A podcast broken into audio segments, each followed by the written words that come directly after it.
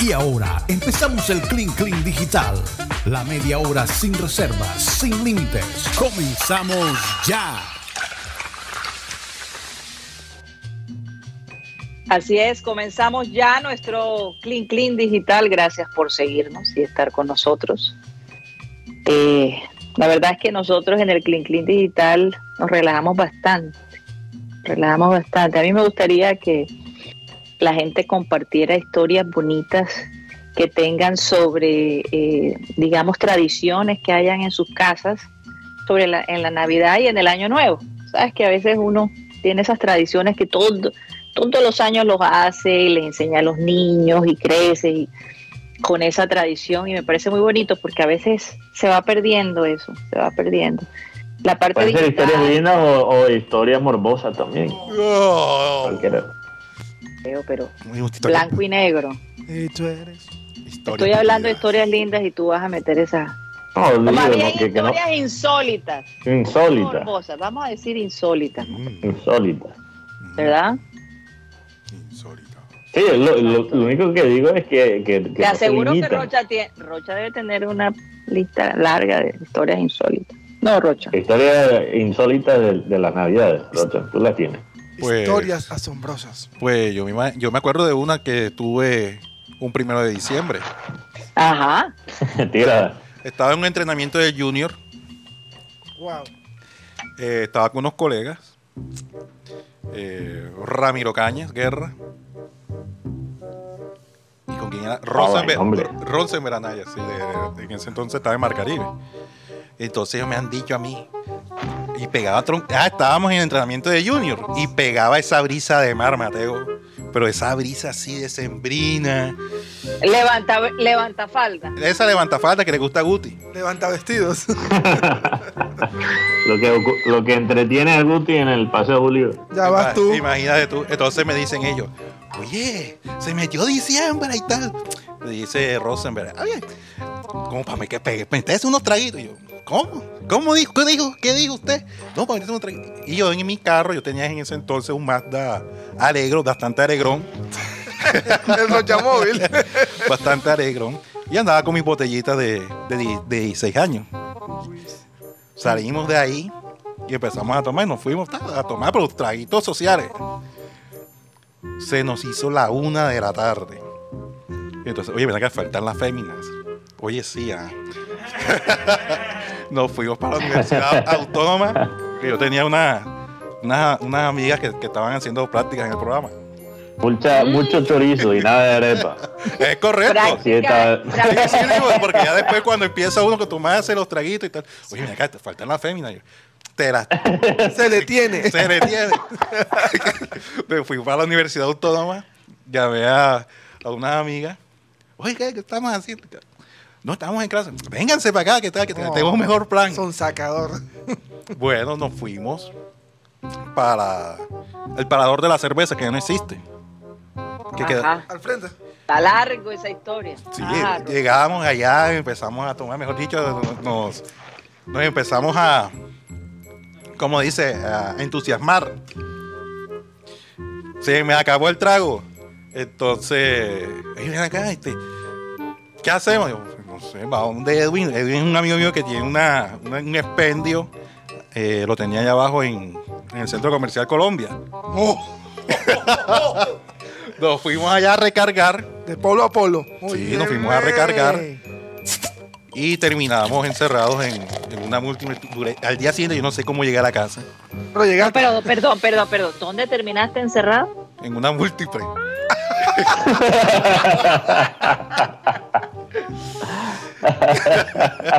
en una múltiple. Me dice a mí la. la Ya, ya, Rocha, ya. es que, oye, yo no sé cómo hice contigo, yo tan pequeño y tú tan grandote, que te, me tocó cargarte. Mejor dicho, yo al día siguiente. Yo, al día siguiente para buscar el carro porque. ¿Dónde había dejado el carro? El carro lo había dejado ahí en el centro comercial de Colombia. Y imagínate yo. fue- Oye, ¿y las chicas dónde terminaron? Pues cada uno en su- No, terminamos todos en la casa, no sé. Dios mío. Tiene- Yo- Yo no yo sé quiero- por yo- qué me tomo el riesgo de preguntarle a él. Sí, mejor que no. una- No, pero es que ya fue un primero de diciembre, así que, que salió de- la nada esos planes.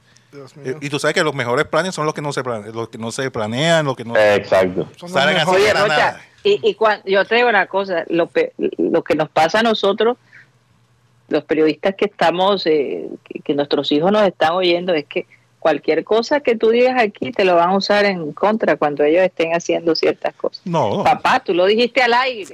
eh, no, al ellos, aire. ellos saben cómo soy yo, ellos saben cómo soy mi papá que no se No, yo, yo creo que yo creo que los hijos de Rocha son muy sanos, No, pero súper serio esos niños, Dios mío, gracias a Dios. Más serio que el papá. Sí, son bastante maduros. Yo me Y lo, lo. Bastante maduro. Sí, compórtate, papi, por favor. No digas esto al aire. Mira, yo, yo tengo, tengo, tengo una pregunta para Jaime Montenegro, eh, que dice, recibir al tal príncipe es rey, no es príncipe, El al príncipe- tal príncipe Felipe como si to- todavía estuviésemos en la época- en la época de la, de la de colonia. la colonia. Entonces yo quiero saber lo que propone Jaime Montenegro. Que levantamos a patadas al, al rey de España cuando llega al aeropuerto. Eso es lo que, o sea, ¿cuál es la alternativa? Porque el rey no sigue siendo rey de, de Colombia, pero sí representa un billete. Claro. Entonces, ¿verdad? Eh, representa una inversión. Fíjate lo que dijo Karina el otro día. Te- Tengo entendido España- que son el seg- es el segundo El país, inversionista más grande. uno de los países que más invierte en, en, Barranquilla Colombia. Y en el país en general. Entonces hay que, hay que, no hay que, imagínate, no hay que cargarlo por el centro, tener, tú sabes, lo, tú sabes, como el meme de, de, de los negros con el ataúd. No, no Sí, hay que cargar el rey por el centro así. No, ¿verdad? pero por en ejemplo, trono, si, llega, si, si llegara Joe Biden a, a Colombia, pues también sería el mismo recibimiento. O sea, Bueno, e- que e- ese sí, ese sí es más cercano eh, a, un, a un rey. Porque a veces Colombia actúa lastimo- lastimosamente como colonia de los Estados Unidos. Pero bueno, eso, Pero la- pero la- eso a raíz es de un la- tema aparte, un tema aparte. Para la gente que nos está viendo, Total. la gente que nos Mm. está viendo en este momento, no coja para el centro. El centro está tremendo por, a raíz de, de la visita, que como está en esa calle cerrada, eh, hay un tremendo tranque. Mierda, se metió ahí el rey. Mm, él, est- él él le hicieron una comida en una casa que está en la plaza, cerca de la Plaza de la Paz. Tiene un nombre así. Sí. Sí. Su comida Sí. va a ser hallaca de cordero Señor Corel, con huevitos Wow. de codorniz. En serio. Es lo que con después huevito de de eso- codorniz. Después de eso, ¿Lo no sé. llevan a, a un, a un prostíbulo después o, de- o antes de, de la muerte? No, no No sé. creo, Mateo. Y, y que el rey, No te pases. el rey que está comiendo, eh, está comiendo en los químicos del centro. Y después, va, y después va para los chicharrones no- de, la, de la 19. Ya no existe los el químico. Ya no existe el químico. Oye, el Hay químico. que llevar al rey al guásimo. El químico era un lugar de reunión muy conocido, donde tú escogías el frito y te daban una, un vasote de agua panela. Oyentes de satélite, como no tienes ni idea. ¿Quién? El- Sí. era donde, era, donde era el químico. El rey de España. No, no, ese, ese no. No, por Dios. Hay que llevar. Y cuando tú ya, ya tú veías que se estaba acabando, salía otra palangana de fritos. Así que ahí uno llegaba y, y comía. Y después, oye, me faltan tanto. Tranquilo, déjalo en la cuenta. Y después volví. Así el que- Palacio del Colesterol. Sí, se Yo llama. me imagino que tú salías de ahí y el colesterol se disparaba, los No. triglicéridos, todo. No, pero por allá hay un lugar, Dios. hay un lugar que se, donde parecen los chorizos radioactivos. Saludos, Mm. pa- saludos para el rey que está en sintonía con nosotros en este momento. Sa- sa- satariteando, ando. Satariteando, ando. Ay, Dios mío. Oigan, imagínense esta historia de una anciana allá los- aquí en los Estados Unidos. Que resulta que ella pensó que estaba llamando a alguien que se llamaba Mike. Mike. Curiosamente, la persona que le contesta se llamaba Mike también. Pero ella se equivocó, estaba hablando con el Mike equivocado. Sin embargo, tuvieron una conversación bastante agradable. Ella después cae en cuenta que se equivocó de teléfono, pero siguió llamando A Mike. a este joven, porque es que esto duró 20 años. 20 años esta señora hablaba Llamando. con llamando a, a este teléfono equivocado. Finalmente hace poco, ahora el Día de Gracia, Mateo, después de 20 años, Mike la va a visitar y se conocen, se conocen personalmente. Resulta que ella se había divorciado y había perdido a su hijo. Entonces Mike fue una gran ayuda para ella emocional. Ella se desahogaba, él la atendía, la escuchaba, le daba buenos consejos. Entonces ella vive muy agradecida de, de este ser humano que conoció por un error, ¿verdad? Y que resultó ser un verdadero ángel para ella en su vida. Las cosas que pasan tan bonitas. A veces uno necesita conocer a alguien que te, que te, que te diga, ¿no? Que te, que te dé buenos consejos, que te, que te guíe un poco. Y, y, y muchas veces no necesariamente tiene que ser de tu familia, pueden pasar casos como estos, ¿no? Entonces, eh, sin embargo, estos son casos especiales, porque es que hay veces que tú te equivocas de teléfono y resulta que, que la otra persona entonces se aprovecha, usa de tu confianza, te termina robando, o sea, se ven tantas cosas, ¿verdad? Fue una suerte Sí. que esta señora realmente conoció a un personaje como esto que incidió muchísimo en su vida y, la, y logró pasar ese momento tan difícil que ella estaba viviendo. Hay, hay Yo no- una historia muy un poco parecido que yo recuerdo que salió años atrás de un adolescente que recibió eh, una, un, un- un mensaje de texto de una abuela invitando a sus a sus nietos de, eh, a la cena de, de Día de la Gracia. Ajá. Y él le responde, tú no eres mi abuela, pero todavía puedo ir a comer. y ella dijo, sí, claro, tú puedes, perdóname por, por, por equivocarme de número, pero sí, claro, llega, llega. Entonces él hace, es una tradición ahora que ellos tienen, que él llega todos los años para comer algo con la familia allá de, de la abuela que lo invitó sin culpa. Y, yo bueno. creo que eso muestra que, que las ami- amistades espontáneas eh, todavía pueden ocurrir en este mundo tan digital y en este mundo donde la gente está más y más aislada, eh, cuando tienen menos contacto con las personas en su comunidad, porque ahora estamos más, eh, observ- eh, ¿cómo sería la palabra? Absorbados, ¿no? Absorbidos. absorbidos es la palabra, gracias Karina, me entró aquí mi lengua de gringa, Eh, absorbidos por el mundo digital, por nuestras redes sociales, por nuestra, o sea, por todo, todos nosotros, y es bueno, por ejemplo, mantener esa, ese- esa mentalidad de, de buscar relaciones espontáneas, eh, no solo texteando, llamando, habla con la persona eh, en el ascensor, habla con la persona que está esperando contigo el tinto. O sea, eh, yo creo que yo creo que hay que hay que Cada mantener persona, esa tiene, cultura. cada persona tiene una historia. Cada persona, Cada persona tiene una historia y esa aportar. actitud de hablar de esa manera en el bordillo, no el programa de Rota, sino o sea, en el bordillo donde la gente se sentaba a tomar algo, ¿verdad? E- e- esa, eso es parte de la cultura caribeña de, de ser sociable y no Porque hay que- perder eso, no hay que perderlo. a veces tú no te das cuenta, pero por ejemplo las personas que están limpiando la calle o las personas que están, eh, eh, digamos, eh, en la recepción del edificio donde vives o el señor de la tienda, uno nunca sabe. Hay, Nunca hay gente sabe. que pasa y, y ni siquiera voltea a mirar a nadie. Así es. Tal vez la, perso la persona que está allí, tú estás en una situación y esta persona te va a brindar ayuda. Lo, Entonces, lo peor todos que puede pasar... iguales. Ah, Todos somos lo, iguales. lo peor que puede pasar es que te mentan la madre, que también sería chistoso. O sea, yo, bueno, si yo saludo a alguien y me menta la madre, por lo menos me hace reír. O te ignoran. Sí, Y la persona que te ignora, ellos son los que pierden, ¿no?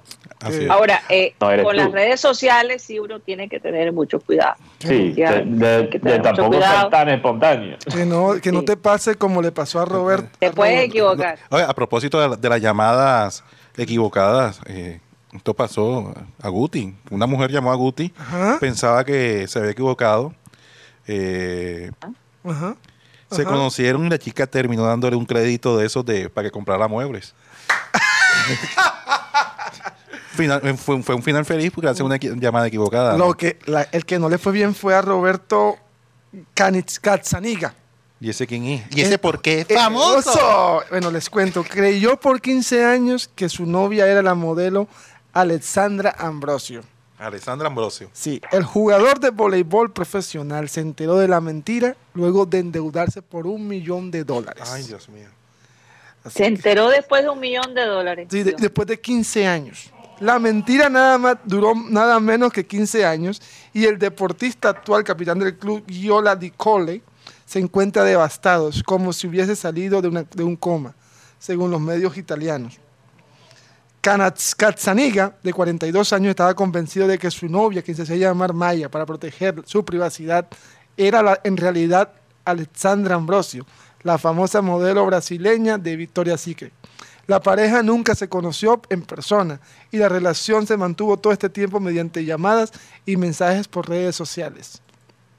¿Qué? Sí. 15 años hablando con una persona y nunca se pudo conocer con Sí, él. Cuando se contactaron durante una conversación telefónica organizada por una amiga de ambos, la impostora le envió una foto de Ambrosio como si fuera suya y él creyó tocar el cielo con las manos. Ingenuamente enamorado, Catzaniga llegó a hacerle obsequios y enviarle dinero por un total de 700 mil euros Dios mío. durante los últimos Sí. 15 Y, Tengo y- nunca la vio, nunca la vio solo una foto, solo una foto. Dios una mío, ¿esto qué Tengo es? tantas deudas que no es fácil despertar del coma. Los presentes incluyeron un Alfa Romeo Mito, cero kilómetros y numerosas transferencias a la cuenta de la mujer. Sí, Oye, ¿y cómo se ve la verdadera mujer? Es que Guti, no sé, él, él empieza a buscar noticias y no comparte aquí las cosas. eh. ¿Y cómo se ve la mujer? Esto me parece sacado de, de un paquito de condorito. Estoy buscando aquí fotos y no, no, no tiene foto de la muchacha como tal. Guti, No, Guti. yo creo que yo que yo creo que esto es una broma, Guti, porque No, quién dura te voy 15 a- años mandando plata y nunca se ve con la persona. Imagínate. Guti, posible en te, este voy, te voy a compartir una frase. Y una foto, ni una fotico en el baño, nada. ¿Cómo así? Nada. Oh, Guti, por favor, 15 años. Guti, Guti, Las hay fotos que, él hay manda, que- las fotos que ella mandaba, Hay eh, que decir cosas creíbles. Guti. las fotos que ella mandaba siempre eran de, de Ambrosio. Sí, Ella se- pero en esta época de videollamada y de todo, ¿cómo No, nunca tuvo una No, llamada? ahora, ahora, Karina, hay gente bruta en este mundo. Bueno, vamos- Hay gente vamos. bruta en este mundo. Vamos a poner Es que le mandaba Como el bandido, como el bandido que le dijo a Guti que lo iba a atracar. No, Yo no, no, no, yo puedo demo- no, no me vengas con ese cuento que si lo viví fui yo y sé, y sé lo que lo que me dijo. Pero si yo no dije nada, No, Guti, no, yo- con ese- lo único que dije es que él es un bruto. Ahí te mandé, ahí le mandé la noticia. Solo, solo es que, es que de pronto le mandaba solo fotos de los tobillos. Che, Guti, vas a pelear conmigo de cuando ni siquiera te dije. No estoy peleando con nadie, solo que la, si la noticia la hubiera inventado yo listo, pero esto está más regado en redes. Bueno, eh, hablando de bandidos. yo, yo la verdad, yo la verdad me siento mal por el hombre porque con tanta tecnología, si es un, no atleta mal. profesional, no, pero espera, es que a estas alturas de la vida haya mantenido semejante situación por 15 años, mandándole casi un millón de dólares a esta mujer y nunca le vio ni, ni, ni la mano. Es que ella mandaba fotos solamente de la muchacha Ambrosio. Suplantaba a la- Tú sabes lo que hacen lo- lo- los, en- los encarcelados en, en Colombia. Crean unos perfiles de Tinder. Y, eh, y básicamente eh, eh, eh, hacen un perfil falso y empiezan a pedir plata. Claro. Y, hay, y incluso esto lo vi en el tiempo y me asusté y, y realmente desde, desde que vi esa noticia en el tiempo he tenido mucho más cuidado o sea, yo de, de todas formas no estoy mandando plata a una persona que conozco en Tinder, para No, aclarar. o de pronto- Pero hay que estar, hay que estar prevenido, porque hay gente que crea este- estos perfiles y, y han tumbado una cantidad de gente. O de Y hay gente que no piensa, no piensa eh, de una manera inteligente. o de pronto, o de pronto hacían una videollamada de espalda y oscuras. Oye, pero, Ah, pero qué iluso, qué, qué iluso, qué iluso este hombre que no joda que por ser ¿qué deporte juega Guti? Voleibol. Voleibol, sí. ¿Voleibol tú juegas voleibol? que, que, que por, jugar No, voleibol iba a levantar una mujer así, imagínate. Pobrecito. Tienes razón, hay que tener piedad, Carlos. Hablando de Por eso Ah, te ya, ya entendí. Por eso te digo. Oye, pero, pero, pero quiero decir algo porque yo lo mencioné al, al fin, al, en el último minuto de nuestra me- media hora, no, perdón, nuestra hora en Sistema Cardenal. Sobre lo que está pasando, lo que está pasando, ah, ni siquiera puedo hablar español. Estoy, estoy ya extrañando demasiado a Barranquilla, ya se me está yendo el español. Eh, quería explicar la situación que está pasando en ligas mayores entre los dueños de los equipos y el sindicato de los jugadores. Porque está ocurriendo lo que se llama un lockout, que creo que en español sería un cierre patronal. No estoy mal. Un cierre patronal, que es diferente a una huelga. Una huelga, una huelga es cuando los empleados dicen no vamos a trabajar más. Y un cierre patronal es cuando los dueños de la empresa, los jefes son los que dicen ya vamos a frenar el trabajo y ustedes no van a ganar hasta que esto se resuelva. Ajá. Y lo que está pasando es que ya han llegado a un punto en las negociaciones entre el sindicato eh, y, el, y los dueños, y ya los dueños piensan que realmente para, para bajarle la- las ilusiones a los, a los- al sindicato de jugadores que representan los intereses de los jugadores, hay que sacar esta tarjeta, ¿verdad? Esta, esta táctica eh, para, para, para acabar la situación, porque las negociaciones se han frenado. Ahora, ¿qué están pidiendo los jugadores? ¿Qué está pidiendo el sindicato que representa a los jugadores de la Liga Mayor? Están pidiendo que se pague mejor a los beisbolistas más jóvenes, porque el promedio de equipo en las ligas mayores es cada año más joven. Y entonces ellos están pidiendo que los jugadores jóvenes reciben un dinero, un dinero que refleja su valor en el producto que es obviamente el béisbol. Lo otro que está pidiendo, que están pidiendo los jugadores, es que las ligas mayores castiga a los equipos que usa la táctica que se llama tanking en inglés. Tanqueo sería básicamente la traducción literal al español. ¿Y qué es esa táctica? Es perder a propósito. Es perder a propósito para después tener una mejor posición en el sorteo de talento de universidad. Entonces los equipos que, los peores equipos tienen mejores posiciones en el sorteo y los mejores equipos tienen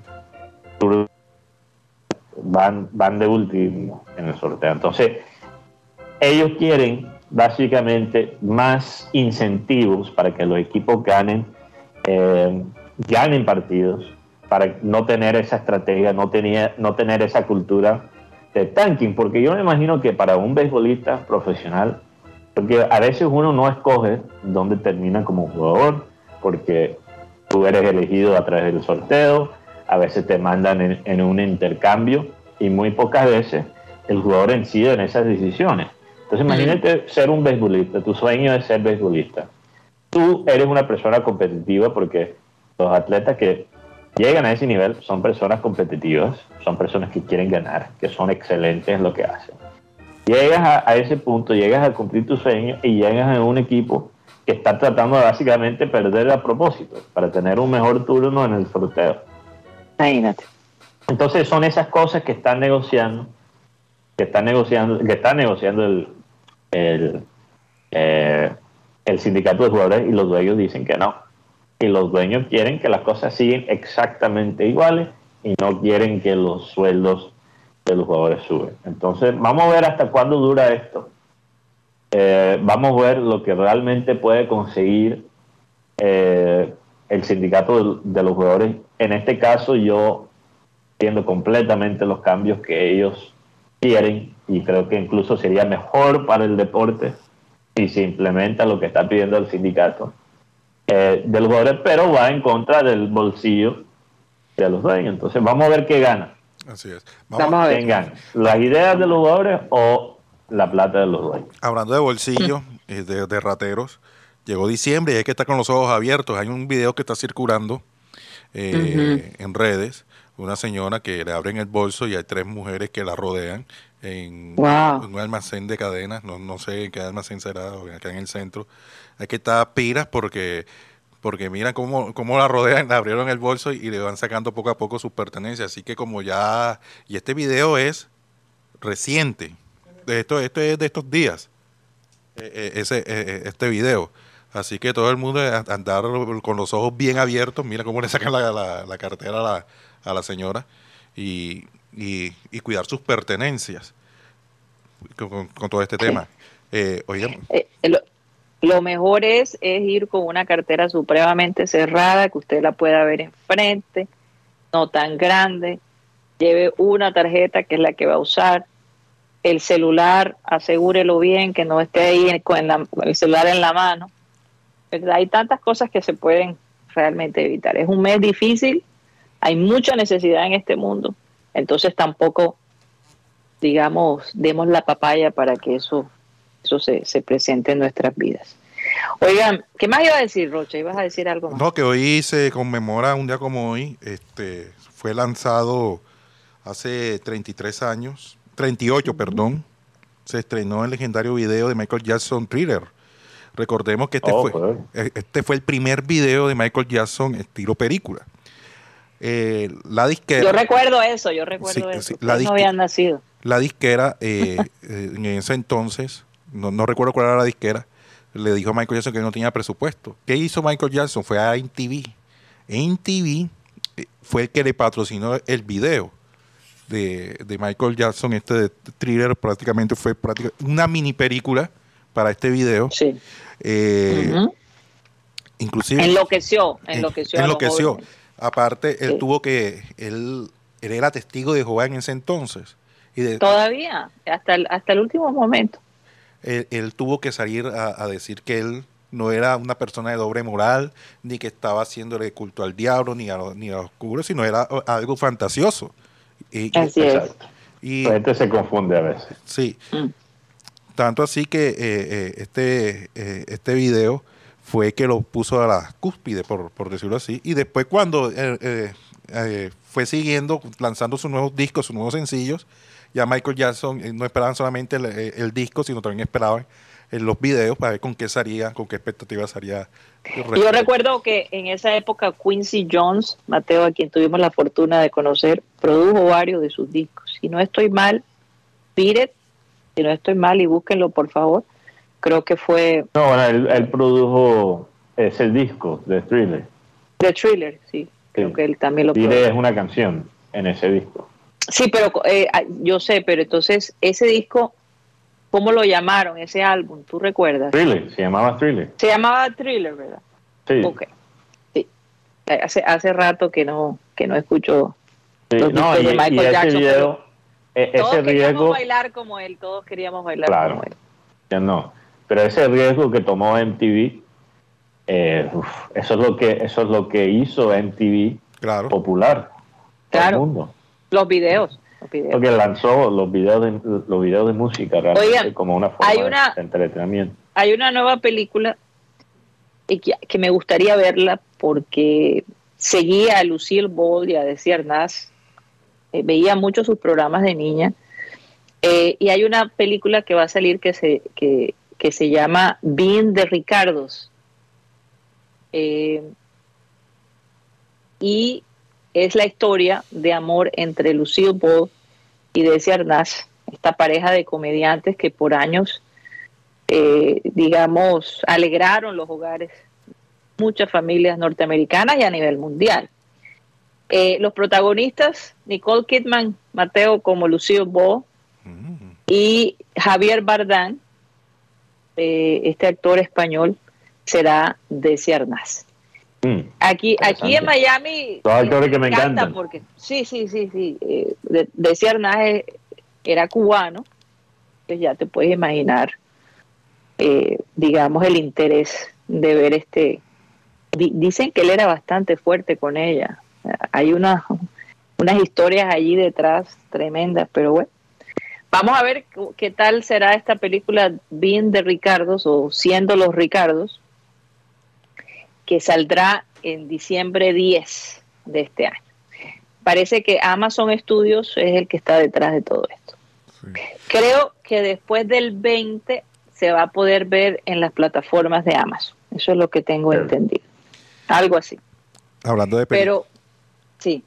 No, eh, iba a decir que hablando de películas, hoy hace 33 años se estrenó eh, ¿Dónde está el policía?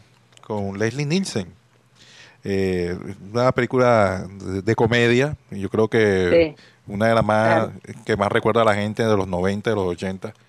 Y, y más que todo por la suspicacia y las parodias que hacían con relación a las películas estas de, de los policías. Y que colocaban en, en ridículo a los, a los personajes en ese entonces.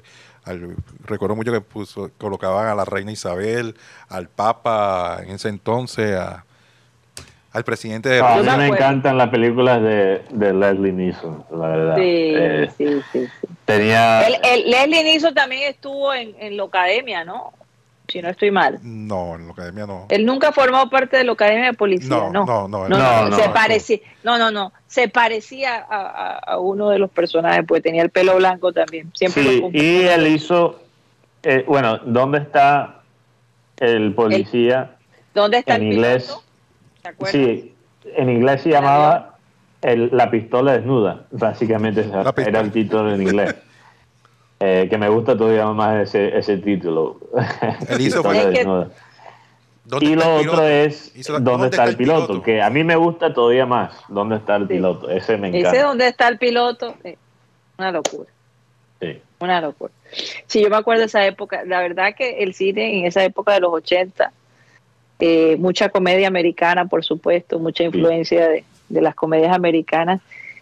Eh, ese tipo de comedia a la gente le gustaba, pero por ejemplo, cuando salió ¿Dónde está Mary? Creo que era... que Oh, pero mucho así. después, sí. mucho Loco por- después. Loco por Mary. El humor, Loco por Mary, el humor de Loco por Mary, mucha gente en Colombia no le gustó. Le, le parecía tonto. Había mucho sarcasmo y muchas cosas que hay gente que realmente a Y, ahora, y ahora, y ahora nos mamamos seis versiones de El Paseo. Con Amparito Imagínate. Grisales. y, y, y encima con Amparo Grisal. Yo me imagino que el primero que irá a comprar la boleta será Rocha. Sí. No, yo espero No que me salga cabe la en menor duda. plataforma. Ah, ok, desamparo. Sí, sí. Yo sí. compraría boletas para esa película no para reírme, sino para llorar. Desamparo. Eh, oye, oye, eh, también. Oye, uno se equivoca uno o dos veces, pero ya seis veces. No, ya. Ok. sí, hace No 36 creo, como dice por ahí. Oye, y siguiendo con las películas hace 36 años, eh, la película esta de los 80, que, que fue bastante, por decirlo así, marcó, marcó muchas generaciones. Volver al futuro. Un día como ese ah, estrenó. por Dios, por Dios. Michael Fox, Michael J. Fox. Que por cierto, oye, me él ha hecho tanto por el, el, el mal de Parkinson, eh, el, el cual lo sacó de, de los estudios eh, por, por su manera, ¿no? De no poder manejar sus manos, su boca, en fin, pero Sí. tremendo actor. Back to the Future, o Volver al Futuro. Fueron tres, ¿no? Fueron Sí. tres. Las que se hizo. Sí. Fueron tres. Fueron tres, pe- pero tremendo, tremendo, tremendo actor él. sí. Back to the Future. eh, eh, creo que era Back to the Future, Back to the Past y Back to the Present. Algo así. Algo así. Sí, sí, sí, sí. No, ¿Te acuerdas cuál era el que hacía el papel del científico? Que también es supremamente chistoso. Eh, Ah, Christopher claro. Lloyd. no es. ¿Cómo se llama? Christopher Lloyd. Christopher Lloyd. Christopher Lloyd. Así es. Christopher Lloyd. Eh, es que el, tema de- del éxito de Volver al Futuro, eh, los productores que escribieron esta, esta película, ellos se la que la querían vender a Disney. Pero Disney Mm. di- decían que no, porque ¿cómo que un hijo se va a enamorar de la mamá o besa a la mamá? Entonces ellos decían que no, que... como- No, nunca pasó. no, sí, claro que sí, que él regresó del, del pasado. Él No, es ella, es ella que siente una Atracción. atracción, por él. Por él. No él Sí, por claro. ella. Él sabe que es la mamá. Exacto, Sí, esa es la mamá. exacto. Entonces Disney no estuvo de acuerdo, entonces fue cuando apareció Universal.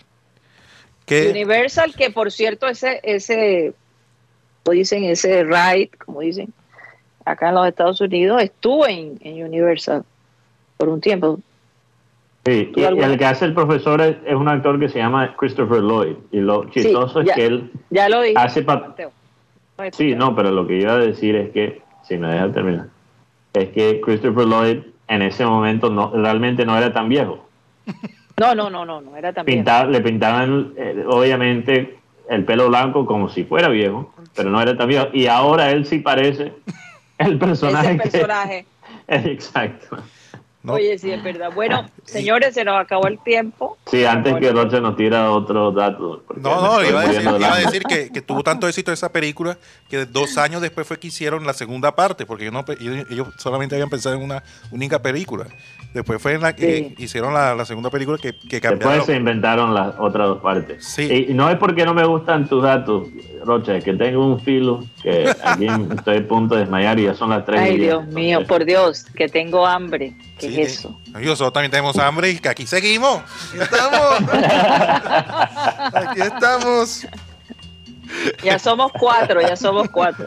Somos Bueno. cuatro, somos siete. Siete. Siete, siete, Siete. siete con Ah, bueno, la, pro- sí. la próxima semana comemos todos juntos.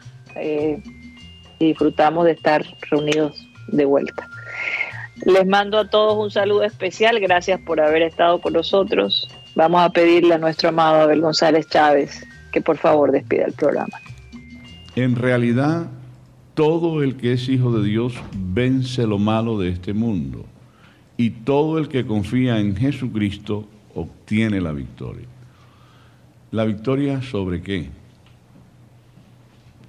Porque mucha gente dice, bueno, voy a obtener cuál victoria. Bueno, se supone que cuando Dios habla de confiar en Jesucristo y obtiene la victoria, quiere decir que la persona, de alguna manera, se regocija, vive contenta y tiene regularmente estas personas tienen una vida mm, con una altísima dosis de espiritualidad, que es la que compensa y la que te da la sensación de que vives bien, de que estás cómodo, etcétera, etcétera. La victoria. ¿A qué le puede llamar Dios la victoria? Bueno, a que te salves a la larga de todos estos, eh, de toda esta incidencia pecaminosa con la que tropezamos diariamente. Voy a repetir el versículo. En realidad, todo el que es hijo de Dios vence lo malo de este mundo y todo el que confía en Jesucristo obtiene la victoria. Usted puede darle el significado a la victoria que obtiene si cree en Jesucristo y llega a Dios vía Jesús. Señoras y señores, se nos acabó el time. Crean.